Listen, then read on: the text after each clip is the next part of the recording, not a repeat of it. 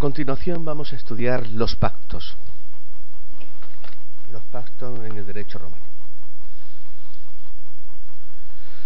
De acuerdo con el principio que se extrae de la norma de las doce tablas y como extensión del mismo, el pretor reconoció eficacia al pactum que las partes contendientes en un proceso, o bien aquellos que podían establecer entre ellos un proceso determinado, hubieran hecho entre sí acordando renunciar total o parcialmente al ejercicio actual o también eventual de una acción concreta. Este pactum no daba existencia de una nueva relación jurídica, esto es evidente, entre las partes, ni hacía nacer una obligatio, sino que estaba dirigido a evitar que alguien ejercitara una acción futura, o bien a modificar una relación jurídica ya previamente existente entre las partes. Así pues, no se podía generar una acción, en cuanto que el sujeto activo no tenía, en base al pactum, ningún derecho de crédito en relación con el sujeto pasivo. Esto es, no podía iure civile exigir de éste un determinado comportamiento. Objeto del pactum era el de evitar las consecuencias de un juicio. Por tanto, cuando el sujeto activo hubiera ejercitado igualmente la acción en relación con el sujeto pasivo, el, pretor podía llevar a efecto a tal fin del pactum con la concesión al demandado de una excepción que impedía, lógicamente, la correspondiente condenatio. En la práctica, a través de la litis contestatio, la relación obligatoria se extinguía si era deducida eh, dentro de un juicio legítimo. En el procedimiento formulario fue atribuida también eficacia a estos pactos con los que los sujetos de una relación obligatoria, reconocida por el derecho civil se ponían de acuerdo para reducir los efectos de la, relación misma. Entiende que esto es sólo posible para algunos negocios jurídicos y para reducciones que no afectaran a la sustancia del negocio mismo. Naturalmente, estos acuerdos dirigidos a renunciar a los efectos de un negocio juris civilis o a reducirlos, no podían modificar la acción que tutelaba a las relaciones jurídicas, la relación jurídica obligatoria que ya existía entre sujetos. Por lo cual, cuando una de las partes, a pesar del pactum, intentaba la acción contra la otra para conseguir plenamente los efectos civilis del negocio, el pretor concedía a esta última una excepción con la que era suelta de la demanda de la primera. Este mismo sistema, aquel que tenía la propiedad o bien otros derechos reales sobre una cosa, podía mediante un pactum conceder a otro que realizara con la cosa una determinada específica actividad. Por ejemplo, el contenido de la servidumbre, etc. También aquí existía un compromiso del titular de un derecho, en este caso el derecho de propiedad, de tolerar que se redujera su propio derecho en provecho de otro, las facultades que le eran concedidas por el jus civile.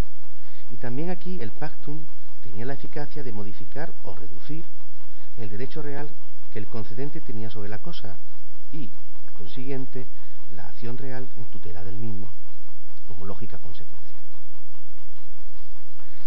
Si el titular, a pesar del pactum, intentaba la acción real para cesar, hacer cesar sobre la cosa las actividades que el otro realizaba de acuerdo con el pactum, el pretor concedía a este último una excepción denominada la exceptio pacti conventi, con la cual podía evitar la condenación. Se comprende entonces que aquel que se había comprometido con el pactum a no promover acciones o a renunciar total o parcialmente a los efectos de un negocio judicibili o a tolerar que otro realizara una determinada actividad sobre la cosa o a reducir el ejercicio de un derecho real propio, fuera inducido en la práctica a abstenerse de intentar contra el otro sujeto una acción que había sido inútil, supuesta la concesión de la excepción por parte del pretor, y que, por tanto, se comportara de acuerdo con el contenido del propio pactum que por él había sido admitido. Los pacta tenían la eficacia de modificar las relaciones jurídicas claramente determinadas por el jus civile en los negocios jurídicos que estaban tutelados por judicia bona fidei, en cuanto que el juez debía tener en cuenta todas las relaciones que habían existido entre las partes y, por tanto, también pacta que hubieran establecido los pactas que hubiesen establecido entre ellos. Y esto incluso si el objeto de esos pactas no era el de ejercitar una acción, ya sea durante un cierto tiempo o, en relación con una determinada persona, sino el de disminuir, aumentar o modificar los efectos de un negocio jurídico precedente.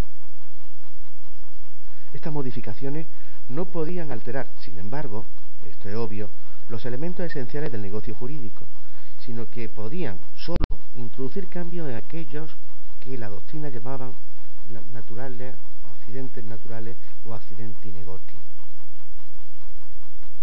Si la reducción, la modificación o el aumento eran acordados ex commenti, ex es decir, en el momento mismo en que se formulaba, el negocio jurídico principal, civilis, lógicamente, el pacto venía a integrarse dentro de él. La declaración de voluntad que daba vida al propio negocio jurídico civilis era simultánea a la que hacía nacer el propio pacto de modo que podía considerarse que tanto el negocio jurídico como la reducción de los efectos del mismo pacto tenían su origen en una única declaración unívoca. Dadas las características de los bona fide judicia, como el ejercicio de la acción propia del negocio del juez podía examinar necesariamente el contenido de las pactas y darle relevancia en el propio juicio, a efecto de la condena o de la solución del demandado. Así pues, en esta fase, el pactum contribuía a formar el objeto del judicia bona fidei, puesto en la tutela de la relación jurídica formada por el conventio contractual. Esto lo expresó muchos juristas y el más claro de todos ellos fue el piano en un texto muy conocido que es Digesto 2, 14, 77. De este modo, podían señalarse a los contratos de buena fe como la compraventa, el arrendamiento, la sociedad, el mandato, la prenda, el comodato o el propio depósito, que cabían pactos convenidos en el momento mismo de la conclusión del contrato, que hubieran reconocido y tenían eficacia en el juicio intentando intentado con la acción dada para la tutela del contrato principal. Para la venta, hubiera sido dicho cuando dijimos, hablamos de los pacta diestra no podía tener el mismo efecto los pactos denominados pacta ex intervallo, que tenían lugar entre las partes después, y esto es importante, de la formación del negocio civil, los cuales, estos pactos, podían dar lugar solamente a la concesión de una excepción en favor del demandado. Se comprende entonces que el petor pudiera afirmar en su edicto, y así viene recogido en los textos, como en ese que hemos mencionado, de Digesto 2, 14, 7, 7, la posibilidad de que por un lado con excepción y por otro ordenando al juez, en, según el texto, que en los bona fide judicia que tuvieran en cuenta las relaciones que habían existido previamente por las partes. Y ahí se reconocía el valor de los pactas cuando estos no estuvieran en contradicción, evidentemente, con las normas jurídicas, ni obviamente no tuvieran una finalidad que podríamos calificar como una finalidad fraudulenta. Como indican las fuentes,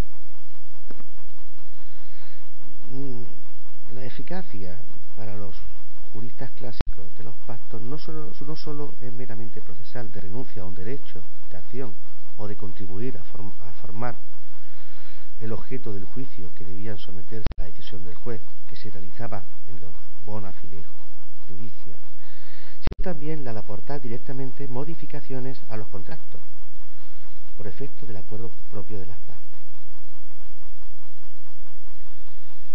Paralelamente al desarrollo de la teoría de los contratos que hemos examinado ya en otras lecciones, en los que el elemento de la voluntad viene a ser cada vez más preponderante en la formación del vínculo jurídico, los juristas clásicos comenzaron a analizar los elementos constitutivos de estos pactas, dando cada vez más relieve al consenso y haciendo ver sus efectos como resultado de los pactos. El significado de pactum y de pactio se va alejando más y más del originario que expresaba el acto de poner fin o de renunciar a una controversia, a una controversia y tiene la intención de aproximarse al concepto de conventio, esto es, al de acuerdo, que tiene como un fin, al final, un fin de carácter negociador.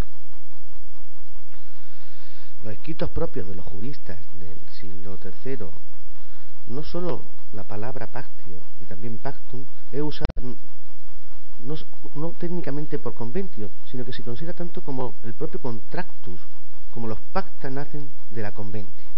Se afirma que los primeros están basados en una causa y generan obligatio. Y los segundos no están basados en una causa y generan, en este caso los pactos, una exceptio. Además, por otra parte, algunos pactas, elevados después a negocios jurídicos obligatorios propiamente tales, tutelados con acciones y por tanto equiparados a los propios contratos, se mantienen, se mantiene la denominación originaria de pactum para designar el acuerdo de las partes basado en esa justa causa. Así pues, también bajo el aspecto de pactum o de pactio, eran usados también para indicar el concepto de conventio, lo que vendría a ser el conventio tradicional de los contratos. Los más importantes de este, dentro de estos grupos serían los, denominados pacta adiecta, donde se distinguen fundamentalmente dos. El pacta ad minuendam obligation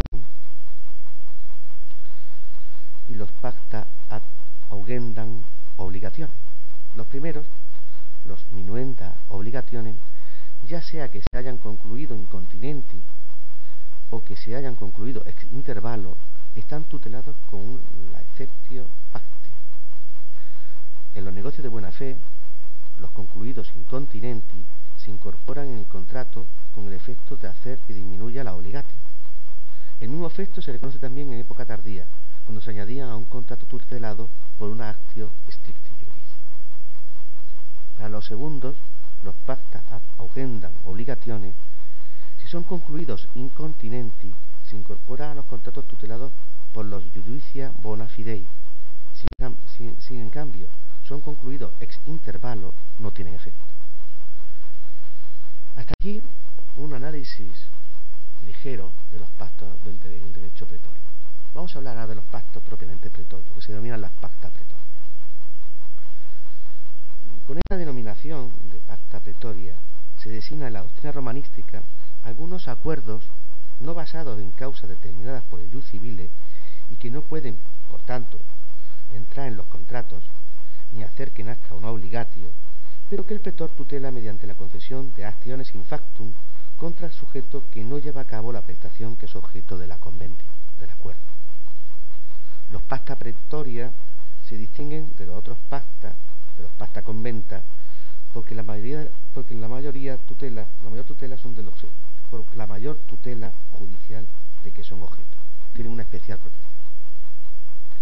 Mientras que, como hemos visto hace un momento, para los otros pactas el pretor concede al sujeto demandado en juicio lo que hemos denominado esa exceptio para hacer inútil ejercicio no conforme al pactum de una acción, de una acción judicibili por parte de otro sujeto, o bien, si son inherentes a un contrato de buena fe, el juez debe tener en cuenta el pactum para la condena o la absolución.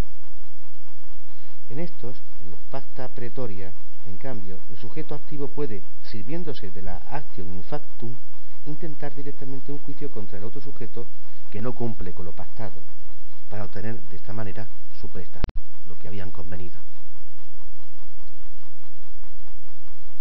Esta tutela pretoria, mediante acciones in factum, no está limitada en el derecho clásico a los pactos que la doctrina moderna llama pretorios, sino que tenía lugar también para distintas situaciones que más tarde los compiladores justinianeos recogieron bajo diferentes denominaciones. En efecto, según, lo que ya dijimos, algunos acuerdos defendidos primero por acciones in factum, como el depósito, el comodato, el pinnu, con el paso del tiempo fueron tutelados también con acciones iuri civilis de buena fe, de modo que fueron calificados entre los contratos reales. Algunas situaciones surgidas, de hecho, de haber acordado prestaciones recíprocas alamáticas seguidas de la prestación de una sola de las partes, estaban también defendidas por el pretor por unas acciones in factum dirigidas a obtener la prestación de la parte que no cumplía y fueron calificadas más tarde como contratos que ya hemos estado estudiando, que eran los contratos inominados. La categoría de los pactos llamados, denominados pretorios, tienen pues un valor clasificatorio respecto al derecho justinaneo. Comprende solo los acuerdos defendidos por las acciones in factum, que los compiladores no recogieron en otras figuras contractuales específicas. Veamos cuáles son los más importantes. El primero, el pacto de juramento. Es el, es el acuerdo con el cual dos sujetos, entre los que existía una controversia judicial o hasta extrajudicial, se comprometían a no hacer valer la propia pretensión en relación con otro si éste juraba que no estaba obligado a cumplirla, o bien a llevar a cabo la prestación que el otro le exigía, si éste juraba tener derecho a ella. El acuerdo podía ser cumplido o bien cuando ya estaba en curso un juicio entre los dos sujetos, que eran, por tanto, respectivamente demandante o demandado, o también antes de que uno intentara una acción en relación con el otro. Una vez que uno de los sujetos, del otro, mediante lo que conocemos la delatio, hubiera prestado el juramento convenido, si el otro no cumplía el acuerdo, el pretor lo tutelaba con los medios judiciales de que disponía. Es decir, cuando un sujeto había jurado antes del juicio no estar obligado en relación con el otro, y éste pedía igualmente que se ejercitara la acción, el pretor no la concedía, hacía lo que sabemos que se denomina una denegatio actionis. Cuando uno, en cambio, demandado en juicio, había prestado el mismo juramento y el demandante insistía en la propia pretensión judicial, entonces el pretor insertaba en la fórmula una efectio, que es la denominada effectio iusurandi, con la cual el que hacía el juramento conseguía directamente la absolución. Cuando en cambio el sujeto que reclamaba una prestación había jurado que tenía derecho a ella y el otro sujeto se negaba a efectuarla, el pretor concedía la actio, una acción factum de iureando, con la cual el primero podía conseguir la prestación que era objeto del, del juramento. Hay muchas fuentes que así lo indican. Destacaros dos principalmente. Digesto 12, 2, 3 Principium y Digesto 12, 2, 7, 8. En el juicio así intentado no se comprobaba el fundamento de la pretensión, sino sólo si se había efectuado el juramento o no se había efectuado el juramento. Bastaba con esto. El que afirmaba ser acreedor podía, pues, exigir entre el juicio de la acción principal o de la acción basada en el juramento, esta última era la más ventajosa, la acción basada en el juramento, en cuanto que la única prueba que el demandante debía ofrecer era la de la prestación efectiva del mismo y nada más. Obviamente era un sistema mucho más sencillo y el que generalmente siempre se optaba. Esto por lo que respecta a este pacto, que es el pacto de juramento. Pero también dentro de los pactos pretorias nos encontramos otro que es quizás tan importante o más que este pacto de juramento, que es el Constitutum Debiti. Pasamos a su estudio.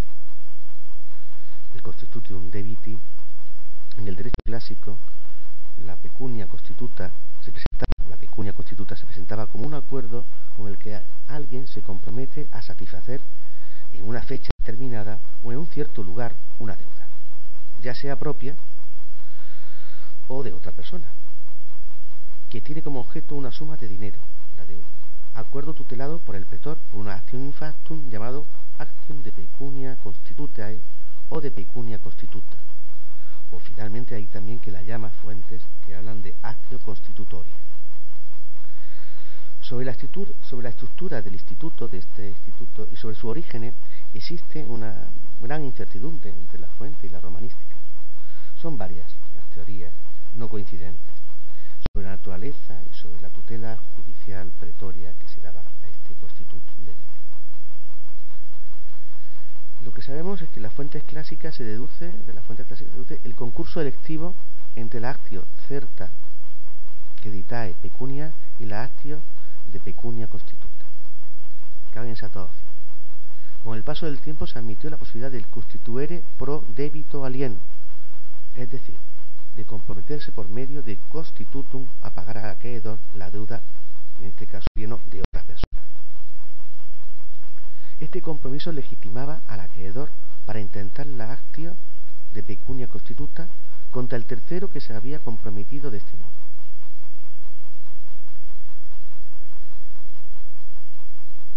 Se entiende que el pago realizado por el tercero hacía que se extinguiera la deuda principal. El, constitutum debiti alieni parece tener en la época clásica una función de garantía de la obligación principal y, según algunos romanistas, también una función delegatoria, en el sentido de que, se, de que se sustituía al deudor por otro, lo cual llevaría consigo también una eficacia, obviamente, liberadora respecto de este y la deuda principal. En la fuente se observa una evolución de este instituto, donde se admitió también que este, la posibilidad de un, un constitutum deducere, con la consecuente tutela de acción pretoria, no sólo las deudas que tenía como objeto una cierta credita de pecunia, es decir, una cantidad de dinero exacta, sino también que había ser utilizado cuando la deuda tuviese otro objeto bien distinto. Será Justiniano en su códex, hay un texto famoso del año 531, que es Codex 4.18.2, quien al abolir el, receptum regentorum, regentariorum, afirma que amplía el, el, campo de aplicación de la pecunia constituta, atribuyendo a esta varias funciones que eran propias del receptum, extendiéndola también a deudas de cosas no fungibles y admitiendo que el compromiso podía tener un objeto distinto del de la obligación preexistente, aunque no superior en valor, e incluso que pudiera servir para anticipar el término de pago de la deuda. Es así, en el derecho justiniano, mientras que adquiere relevancia el constitutum debiti alieni, va decayendo paulatinamente, en cambio, el constitutum debiti propi, convirtiendo ahora en una promesa de pago causal con el onus para el acreedor de probar no sólo la existencia del constitutum, sino también el fundamento de la deuda originaria. Esto por lo que respecta a este constitutum debiti que es bastante frecuente. Lo último que nos vamos a, vamos a ver dentro de estos pasta pretoria son los requestas. Eh, dentro de los requestas nos encontramos distintos tipos, tres fundamentalmente. El requestum argentariorum, el requestum arbitri y el requestum nautarum, caupunum o estabularium. Vamos a ver lo que se trata. La doctrina romanística pone entre los llamados pactos pretorios tres acuerdos contemplados por el edicto del pretor bajo el nombre de, de requesta. Este término deriva de recipere, cuyo significado es recibir, encargarse de algo. El primero que nos encontramos, quizás más frecuente, es el requestum argentarium fue abolido por Justiniano, hay pocas alusiones a la fuente. Era un pacto con el cual el argentarius, es decir, sabemos que el argentario era el banquero, se comprometía con una determinada persona a pagar la deuda existente o futura de un cliente suyo. Tal compromiso podía, pues, cumplir la función de una apertura de crédito en favor del cliente que quería negociar con ese tercero.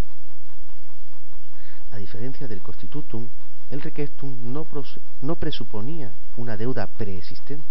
Recordemos que eso sí era un requisito siempre permanente en el constitutum. Aquí no. En el requestum no hace falta que haya una deuda preexistente. El requestum hacía que surgieran entre el argentarius, el bancario, y el acreedor del cliente una relación independiente de la eventual relación entre el cliente y el acreedor de este. El banquero no podía sustraerse a su compromiso alegando la nulidad o la inexistencia de una deuda principal del cliente. Si el banquero, si el argentario no cumplía con su compromiso, es decir, si no pagaba la suma convenida, podía ser llamado a juicio con la actio recepticia, que era una acción pretoria de la denominada acción pretoria sin facto. El otro recepta, la otra recepta, es el receptum arbitri. Si una persona encargada por otras para que decida una controversia entre ellas, como un árbitro, acepta ese, ese compromiso, lo que se denomina entonces el requestum arbitri. Después que, los, después que los que han llegado al pacto se habían obligado de forma regular a través de unas estipulaciones, dos personas que se obligan a través de unas estipulaciones a que haya un tercero que resuelva la situación, si este de tercero después no cumple con su oficio, es decir, no cumple con su arbitraje y no pronuncia su decisión dentro del término que ya previamente se había fijado, este sujeto era castigado mm, por el pretor con multa y hasta en ocasiones con la peinoración de algunas cosas de su propiedad. Aquí lo encontramos también con ese pacto que sería ese keptum arbitrio, llegar al acuerdo de que haya un árbitro para dirimir una controversia. Y el último pactum que nos encontramos es el pactum, no, el pactum, no, perdón, recepta, el receptum naturarum cauponum o estabularium, que se da cuando los armadores de los barcos, los posaderos y los dueños de cuadras, establos, que asumen que están obligados a restituir a sus clientes en el mismo estado en las que había recibido las cosas que estos le habían confiado y que habían sido ya sea cargadas en la nave o, se habían guardadas en la posada o en la cuadra correspondiente. La única salvedad que a menos que los daños o las pérdidas hubiesen sido causadas por los propios clientes o bueno, también cabe que fuesen por causa de fuerza mayor. En este caso, si las cosas no eran devueltas en el estado a los clientes, en el estado que se, entregó, el pretor concede a estos, estos sujetos que depositaron, una acción infactum llamado actio de recepto, con la, con la cual podían obtener el resarcimiento de las cosas por el daño o la pérdida que habían sufrido. El fundamento de esta acción en derecho clásico parece ser el compromiso expreso o tácito asumido por tanto los armadores como los posaderos, dueños de cuadras, en relación con sus clientes, de mantener a salvo las cosas confiadas a ellas, lo que se llama la res salva. Compromiso que es configurado por la doctrina como un pactum que tuvo lugar entre los primeros y los segundos y defendido por el pretorio. Se entiende que existía el compromiso por el hecho de que las cosas hubieran sido receptae, es decir, cargadas en la nave, llevadas a la posada o depositadas en la, en cuadra. Y nos damos también cuenta que este es el tercer tipo de receta que nos encontramos. Junto con los pactos pretorios que hemos visto, hemos estudiado el pacto de juramento, el constitutum debiti y los, y los recepta, nos encontramos con otro tipo de pactos que son los pactos legítimos. Pasamos ahora a su estudio. Con esta denominación, denominación de pacta legítima, se designan acuerdos reconocidos y tutelados por las constituciones imperiales mediante la concesión de una que es la condictio ex lege. En el derecho imperial, estos acuerdos hacen pues que surjan entre las partes una obligación. Y estas obligaciones son consideradas distintas a los contratos, pero tienen una idea una protección específica. Veamos cómo se, cómo se arbitra estos pactos. El primero que comprobamos es el compromiso.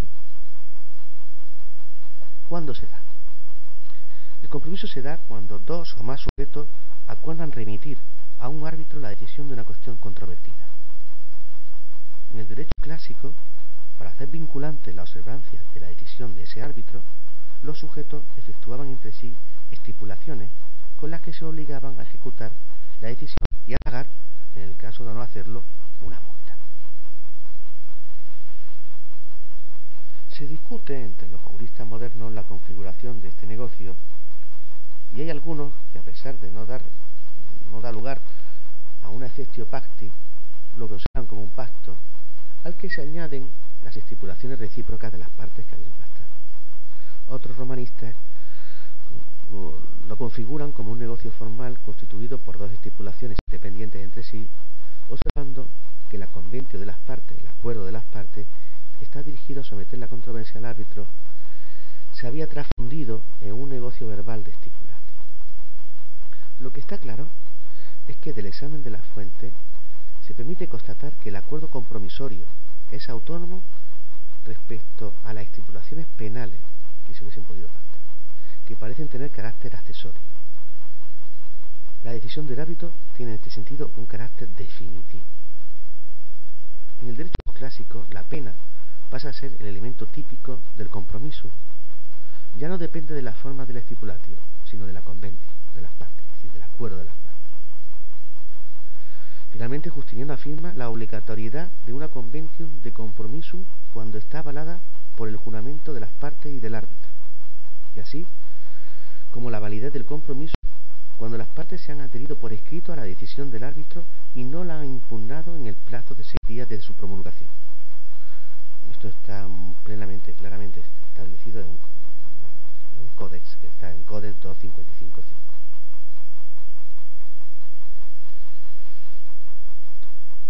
Finalmente hay una novela, que es la novela 82, 11.1,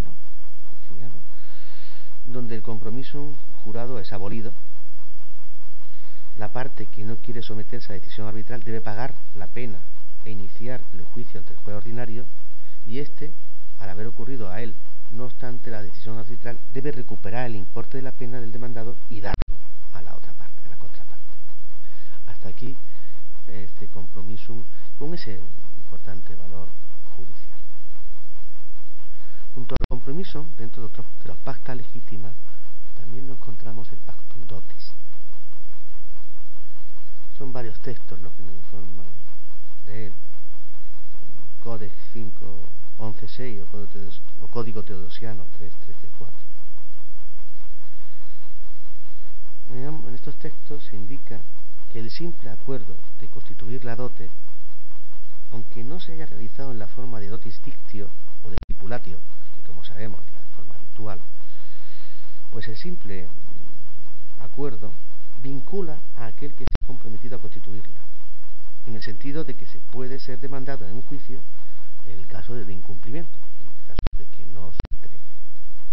Como ya hemos visto, este sería un caso más de pactum protegido, también. Junto a este pactum dotis, pacto de entrega de dote, encontramos otro pacto muy similar, que es el pactum donationis.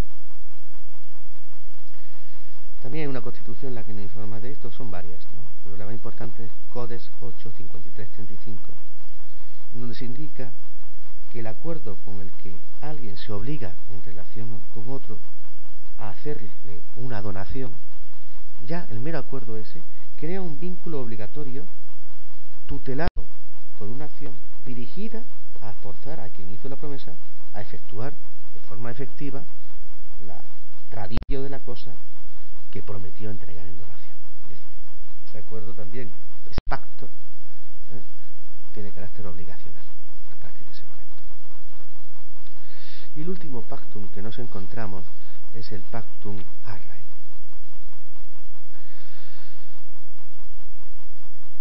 Eh, ya sabemos que la palabra arra, arrae, es la única palabra de, origen semítico que se encuentra en la terminología jurídica romana. Se trata de un instituto recordado en la fuente antiquísima, hebreas, fenicias, griegas, y que según parece estuvo bastante extendido en toda la cuenca mediterránea. En lo, por ejemplo, en los derechos griegos, este, esta sarra, el instituto se presenta como un contrato real, bilateral, consistente en el pago efectuado por una de las partes a la otra de un anticipo sobre el precio de una compraventa real futura.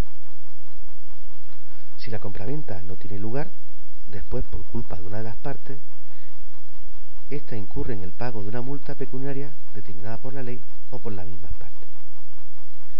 En Roma, sin embargo, la arra, que penetró a través de, evidentemente del comercio internacional, sobre todo con Grecia, asumió en un primer momento la función de anticipo sobre el precio de un, contrato de compraventa obligatorio, con la función de probar la conclusión del contrato de compraventa y de forma subordinada con la función de garantizar la prestación de las partes. Esta última función, la de garantizar la prestación de las partes, habría prevalecido sobre la primera a causa del uso de dar la arra en, en objeto más bien que en dinero. Se puede comprobar así que ya a partir de este momento la arra no funciona ya como un anticipo sobre el precio, como se deducen de textos de, esta época, que aparece como un pacto adiestum a la compraventa, con la transferencia de un objeto o de una suma de dinero por parte del comprador en propiedad del vendedor, ya sea para aprobar el acuerdo efectuado sobre la cosa y sobre el precio, ya sea para garantizar la realización de las prestaciones. En efecto, el vendedor retenía el objeto o la suma recibida en el caso de que el comprador no pagara el precio. Restituía el objeto recibido o deducía del precio la suma de dinero en caso del cumplimiento por parte del comprador y debía restituir la cosa o la suma de dinero en el caso de que él mismo no efectuara la prestación a la que estaba obligado. Para la tutela del derecho del vendedor de quedarse con el arra en caso de incumplimiento del comprador, se una, una excepción que es la exceptio pacti conventi, para rechazar la eventual acción del comprador dirigida a recuperar la arra como del derecho del comprador a recuperar la arra, se concedía en concurrencia entre sí una condictio, que es la condictio sine causa, y luego una actio, que es la actio enti, que ya conocemos. En el derecho posclásico se parece que se conserva la función confirmatoria de las arras en la parte occidental y en sin embargo en la parte oriental parece aplicado que se, mantiene más el espíritu griego acogiendo los principios jurídicos de la compraventa real de tipo bizantino. Nos introduce también la disciplina del pactum arrae, tal como estaba configurado en los derechos griegos en aquella época. Si en una compraventa redactada por escrito verbal se dieron las arras, se entiende, por parte del comprador al vendedor, y las partes no han acordado otra cosa, el que se comprometió a vender si luego se niega a efectuar su prestación, debe restituir el doble de las arras que se recibió. El que se comprometió a comprar, si después renuncia al contrato, en consecuencia, también este lo que ocurrirá es que perderá las arras que entregó. Esta regulación del Instituto de las Arras se repite en un pasaje de instituciones de Justiniano, que es Instituciones tres, tres principios, que los compiladores lo reproducen casi literalmente y que se refiere a la compraventa romana, añadiendo luego la regla firmada de una constitución imperial que da un aspecto absolutamente mm, muy similar a la compraventa real de tipo griego. De esta manera, los juristas justinianeos dan así vida a una nueva figura que surge de la fusión de dos institutos distintos, uno romano y otro griego, figura que puede definirse como un acuerdo de cambiar cosa por precio acompañada de la entrega de un arra, negocio jurídico que tiene efectos distintos de la compraventa romana, en cuanto que cada una de las partes puede desistir del contrato perdiendo una la arra que ha dado y restituyendo la otra el doble del arra que en su momento recibió.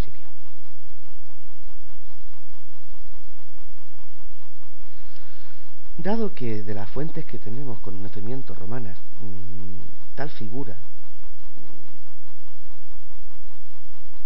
mm, no se deduce que haya sido calificada como contrato, creo que sería que es lo más apropiado, y así lo opina gran parte de la doctrina, añadirle a la categoría, a la categoría de los pactas legítimos, aun siendo consciente de que de este modo modificamos la sistemática tradicional y haciendo observar al mismo tiempo que tal pactum, a diferencia de otros pactas legítimas, surge de un acuerdo acompañado de la datio, de una suma de dinero o de una cosa, que es muy diferente al sistema que hasta ahora de pacta habíamos estado estudiando. Bueno, hasta aquí el concepto jurídico, la naturaleza jurídica de las distintas especies de pactos dentro del derecho romano.